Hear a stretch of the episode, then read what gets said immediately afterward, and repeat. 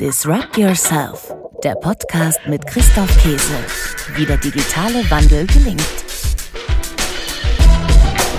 Einen schönen guten Morgen und herzlich willkommen. In diesen Wochen sind die Quartalszahlen für das dritte Quartal in den USA vorgestellt worden und da gab es einige interessante Nachrichten, mit denen wir uns in dieser Ausgabe des Disrupt Yourself Podcasts intensiver beschäftigen wollen. Wir schauen zunächst einmal auf Amazon. Der Handelsriese hat einen Einbruch an der Börse, 7% nach Bekanntgabe seiner Quartalszahlen für das dritte Quartal erlebt. Warum? Weil Amazon ein etwas langsameres Wachstum angekündigt hat, ganz besonders für das dritte Quartal, ganz besonders für das Weihnachtsgeschäft, dafür aber, und das ist das Überraschende, einen extrem starken Quartalsgewinn, der weit über den Erwartungen lag die die Börse hatte. Und trotzdem geht der Kurs nach unten. Wird Amazon jetzt zu einem normalen Unternehmen etwas langsameres Wachstum, dafür aber stärkere Gewinne? Darüber habe ich gesprochen mit René Schäfer. Er ist bei uns im Unternehmen Axel Springer High der Experte für Plattformen, ganz besonders für Amazon. Er sitzt in Frankfurt.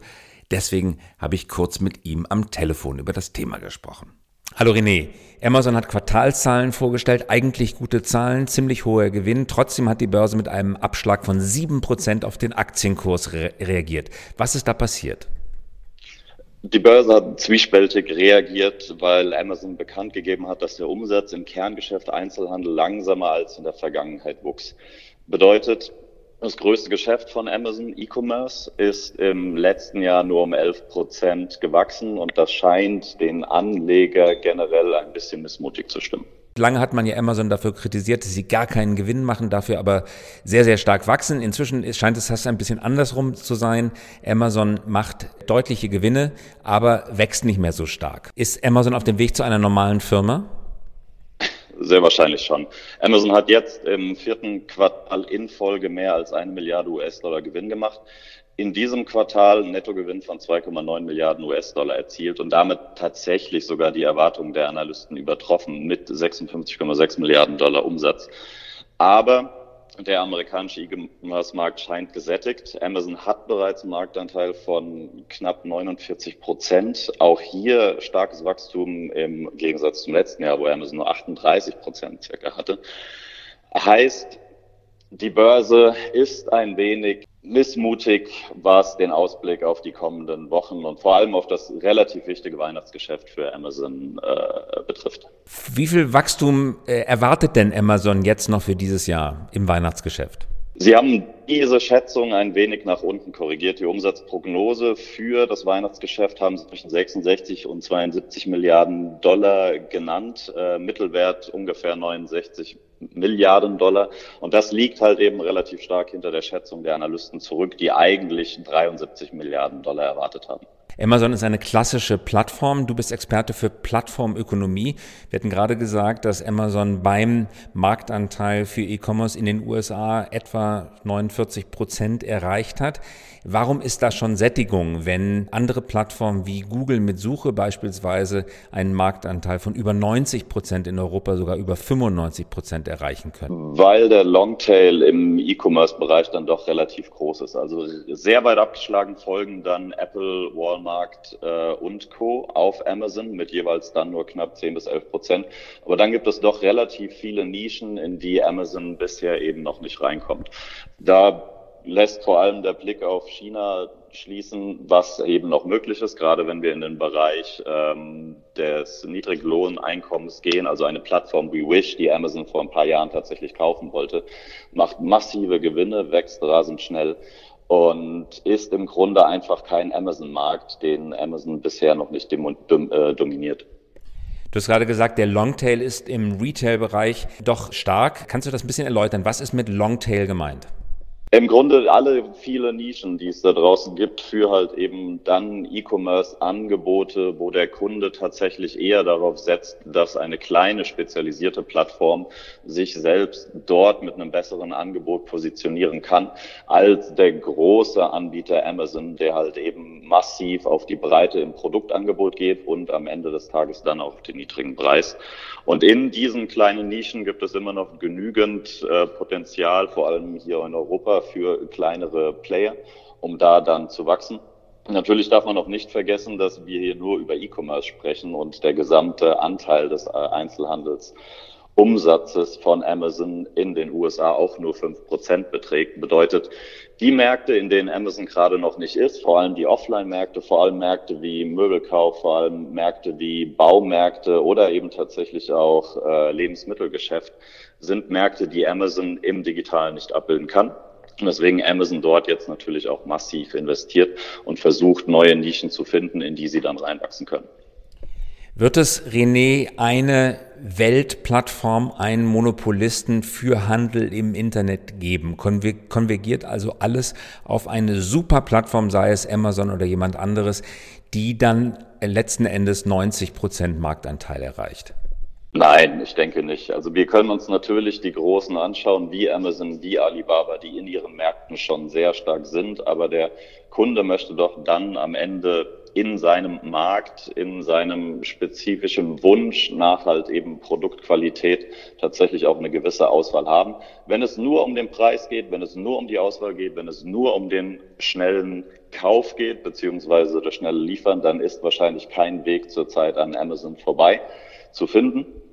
Aber zukünftig denke ich doch, dass wir zunehmend kleinere Unternehmen finden werden, die in ihren Nischen dann auch tatsächlich Plattformen, Marktplätze platzieren können, die ein besseres Angebot schaffen als das, was Amazon gerade tut. Weil am Ende Amazon wirklich nur über den Preis geht und die schnelle Lieferung geht und es keine spezifische Beratung für das Produkt selbst gibt, was wir möglicherweise wollen.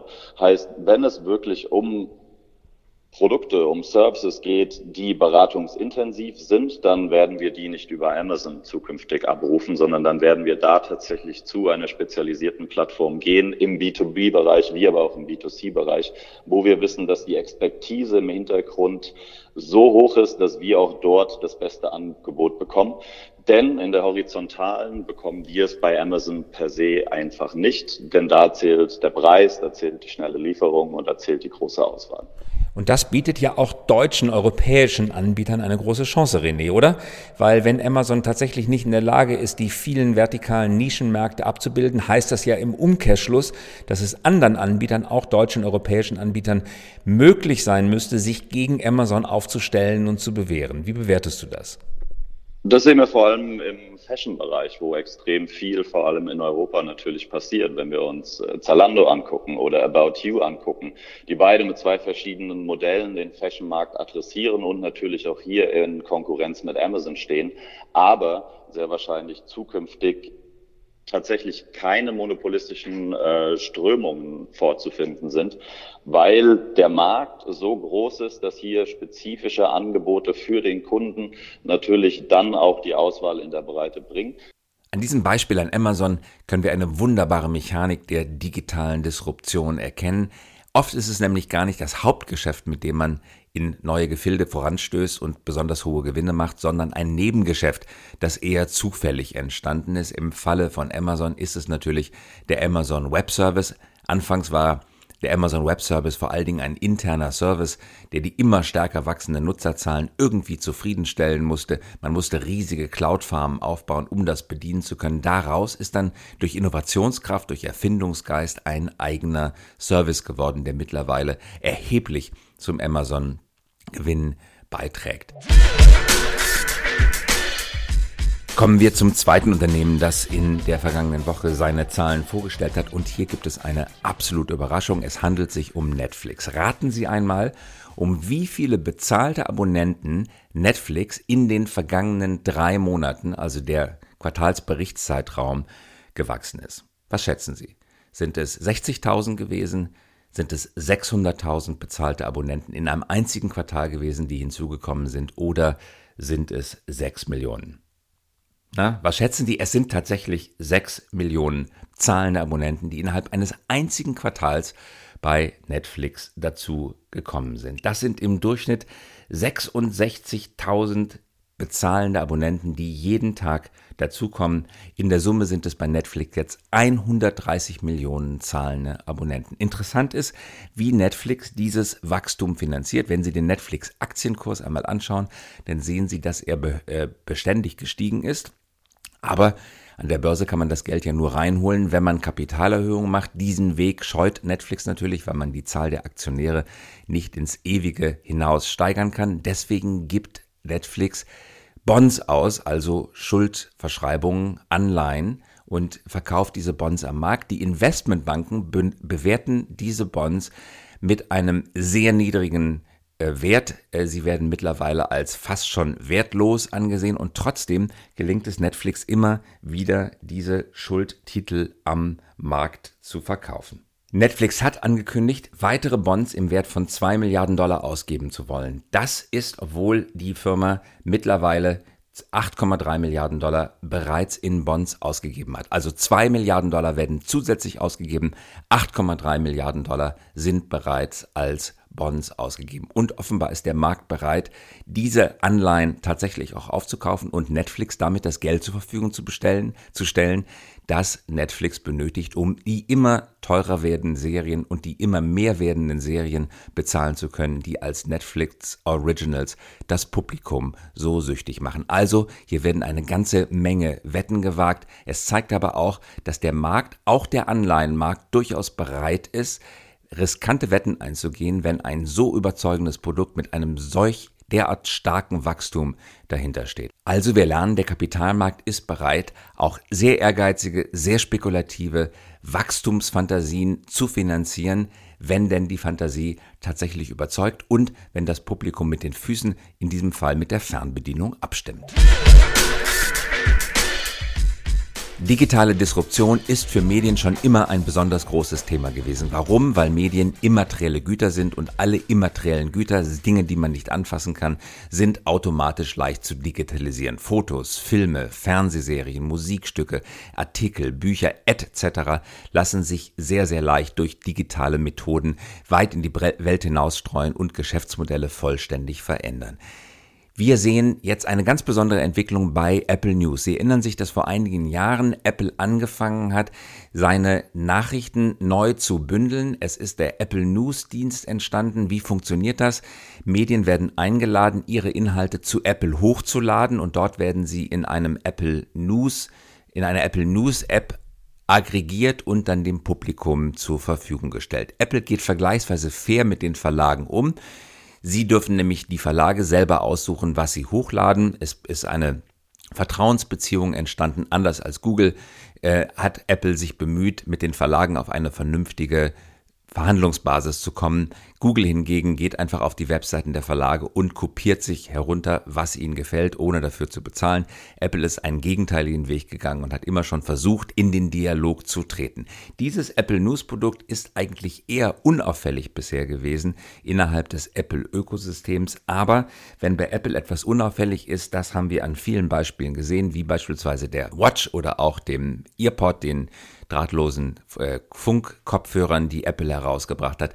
Wenn also etwas unauffällig ist, dann muss man trotzdem bei Apple aufpassen. Es wird dann nämlich dann oft ziemlich erfolgreich. Auch Apple Music ist viel erfolgreicher geworden, als man das zu Beginn gedacht hatte. Man dachte, gegen Spotify kommen die als Spätstarter mit ihrem Abo-Modell gar nicht mehr an, aber trotzdem Apple Music ist ziemlich erfolgreich geworden. Das aber ist nicht unser Thema, sondern es ist Apple News. Apple News hat die New York Times jetzt gerade in einer ausführlichen Geschichte berichtet, hat mittlerweile festhalten 90 Millionen Leser. Laser 90 Millionen Leser. Die Aggregatoren sind diejenigen, die das, was andere machen, zusammenstellen, also ein Plattformmodell auf die Beine stellen und gar nicht selber eine Redaktion beschäftigen, sondern aus den Arbeiten fremder Leutsredaktionen ein gemeinsames Nachrichtenprodukt erzeugen. Apple News hat 90 Millionen User. Und was macht Apple News mit diesen 90 Millionen Usern? Die New York Times, gut informiert, nach einer ausführlichen Recherche, glaubt fest daran, dass demnächst ein Zahlmodell eingeführt werden wird. Darauf deutet auch hin, dass Apple bereits eine, eine Firma übernommen hat, die auf solche Themen spezialisiert ist. Wir dürfen also davon ausgehen, dass es wahrscheinlich bald eine Art Spotify für News bei Apple gibt. Ich persönlich vermute, dass der Preispunkt um die 10 Dollar liegen dürfte. Das ist der Preispunkt, den wir von Spotify und auch von Netflix kennen. Wenn also Menschen eingeladen werden, für 10 Euro bei Apple News eine breite Quelle an Nachrichten anzuschauen, dann ist das ein verführerisches Angebot. Interessant ist, wenn Ihnen das aufgefallen ist, in der gesamten Diskussion über Fake News, über falsche Inhalte, die verbreitet werden, ist Apple bisher sehr glimpflich davongekommen, eigentlich gar nicht kritisiert worden, sehr im Unterschied zu Facebook. Was ist der große Unterschied? Facebook setzt bei der Auswahl von Nachrichten, die veröffentlicht werden und in den Streams von Milliarden Menschen sichtbar werden, allein auf Algorithmen. Algorithmen wählen aus, was veröffentlicht wird und Algorithmen können Fake News nicht erkennen. Dahinter gibt es dann eine menschenbesetzte Polizei, die versucht, das Allerschlimmste rauszuholen, aber es ist ein eigentlich aussichtsloses Rennen, weil es nie gelingt, all diese Dinge wieder einzusammeln, die von bewusst Falschnachrichten verbreitenden Menschen in die Welt gesetzt werden. Apple hat den gegenteiligen Weg beschritten. Bei Apple gibt es eine menschlich besetzte Redaktion. Ja, es gibt auch Algorithmen, aber die Hauptentscheidungen werden von Menschen getroffen. Menschen entscheiden, welche Nachrichtenquellen angesprochen werden Längst nicht jeder darf bei Apple News veröffentlichen. Es sind, wie man sagt, Trusted Sources, also verantwortungsbewusste Absender, die mit ihrem Namen dafür einstehen, dass es eine vernünftige Recherche gab und dass die Sachen, die dort stehen, tatsächlich auch richtig sind. Und diese Nachrichten, die dort veröffentlicht werden, werden mit einem kritischen Auge von Apple immer noch begutachtet. Also menschlich versus maschinell kuratiert. Das Erfolgsmodell, auch das zeigt dieses Beispiel, ist die menschliche Kuratierung, weil Menschen besser als Maschinen zurzeit in der Lage sind, noch in der Lage sind, Falschnachrichten zu erkennen und die böse Absicht von Absendern tatsächlich auch offen zu legen. Deswegen 90 Millionen User, Leser bei Apple News sind eine gute Nachricht und wenn es monetarisiert wird, wenn ein Abo-Modell eingeführt wird, dann ist das ebenfalls eine gute Nachricht, weil dann für Inhalte bezahlt wird. Hauptsache, und das bleibt abzuwarten, Apple bietet auch denjenigen, die die Arbeit machen, nämlich die Artikel schreiben, einen fairen Deal an. Da dürfen wir gespannt bleiben. Ich möchte Ihnen ein interessantes Startup vorstellen, das eine interessante Frage beantwortet. Ist es eigentlich möglich, traditionelle Branchen wie beispielsweise die Möbelbranche disruptiv anzugreifen und dort Plattformmodelle einzuführen? Natürlich lassen sich auch in der Möbelbranche Plattformmodelle einführen, aber wie kann das funktionieren, besonders wenn es um Produktion und nicht nur um Handel geht? Ein Startup, das ich hochinteressant finde, schon seit etwa einem Jahr, nennt sich Formbar. Die Webseite ist form.bar. Die beiden Geschäftsführer und Gründer von Formbar, nämlich Alessandro Quaranta und Nicolas Feeth, habe ich vorgestern bei einer Veranstaltung der Bank 1 Saar in Saarbrücken, vielmehr in der Völklinger Hütte, dem Weltkulturerbe, getroffen und habe sie bei der Gelegenheit gebeten, mir einmal ganz kurz zu beschreiben, wie das Geschäftsmodell funktioniert. Also wie kann man die Produktion von individuell designten Möbeln auf Plattform stellen. Und die beiden Gründer haben das sehr, sehr anschaulich erklärt und das möchte ich Ihnen kurz vorspielen. Ich stehe hier mit den beiden Gründern und Geschäftsführern von Formbar, einem neuen digitalen Möbelunternehmen mit einem ganz neuen Geschäftsmodell. Stellt euch bitte mal eben selber vor. Hi, ich bin Sandro. Ich bin Nico. Ja. Ihr habt ein Unternehmen namens Formbar gegründet. Was ist das Besondere bei Formbar? Das Besondere bei Formbar ist, wie der Name schon sagt, jeder kann sich seine Möbel selbst formen. Also völlig frei. Wenn er irgendeine Idee hat, wie er sein Zuhause verschönern kann, dann ist das auf unserer Plattform möglich. Und das ist der erste Schritt, wirklich ein Möbel frei zu formen. Und der zweite Schritt ist, dass das Möbel dann auch sogar noch regional von einem Schreiner in Kundennähe produziert wird. Also ihr habt die Plattformidee in das Möbelgeschäft gebracht. Ihr habt festgestellt, dass etwa 20, 25 Prozent, richtig, der Wertschöpfung eines Möbels, das man sich bestellt, nach Hause die Zustellkosten sind, die Logistikkosten. Diese Kosten schneidet ihr raus und ihr gebt, übergebt eine Datei an ein lokales Schreinerunternehmen, das dann lokal euer Design ausführt und beim Kunden platziert. Genau. Also ähm, ein, ein, weiteres Problem, ähm, gerade im, im Online-Möbelhandel, ist die, die Transportschadensquote. Ähm, es gehen ähm, im Schnitt 9 bis 10 Prozent ähm, der Transporte sind irgendwie, äh, weisen Schäden auf. Ähm, das haben wir auch gar nicht, wenn der Kunde direkt beim Schreiner sein Möbel abholen kann, beziehungsweise der Schreiner es beim, beim Kunden ausliefert. Und wir haben haben kürzere Wege einfach zum Kunden und dadurch auch kürzere Lieferzeiten. Wir haben auch gemerkt, dass die Schreiner ähm, viel in eine digitale, innovative Maschine, eine CNC-Fräse investieren. die aber gar nicht richtig ausnutzen. Also das Potenzial einer CNC-Fräse gar nicht richtig ausnutzen, sondern wir benutzen das noch wie äh, früher die, die Plattensäge für Fließbandarbeit, aber dass man so eine Maschine, wenn sie durch Daten gesteuert wird und die Daten bekommt, Unikate in Serie produzieren kann. Das wird gar nicht richtig ausgenutzt. Und ähm, das haben wir gemerkt, dass, dass die, die Maschinen auch äh, teilweise leer stehen. Also sie haben sehr viel Geld in eine Maschine investiert, aber ein Schreiner verdient nur Geld, wenn die Maschine läuft. Und ähm, diese Leerstände der, der Maschine, die nutzen wir, indem wir dem Schreiner fertige Aufträge bringen, die der Kunde online bei uns aufgibt. Und ihr liefert ihm eine Datei an, die er in seine CNC-Fräse einspielt und die CNC-Fräse schneidet dann oder schneidet das Holz auf genau die Maße zu, die euer Design vorgegeben hat. Genau, und zwar Millimeter genau. Und wir liefern die Daten direkt an den Schreiner. Er muss quasi nur noch die Platte einliefern. Und das ist auch das Schöne. Früher musste man ganze Paletten bestellen oder LKWs an Platten. Heute ist das auf Losgröße 1 möglich. Man kann also eine einzelne Platte bestellen, aber der Kunde hat keinen Zugriff dazu.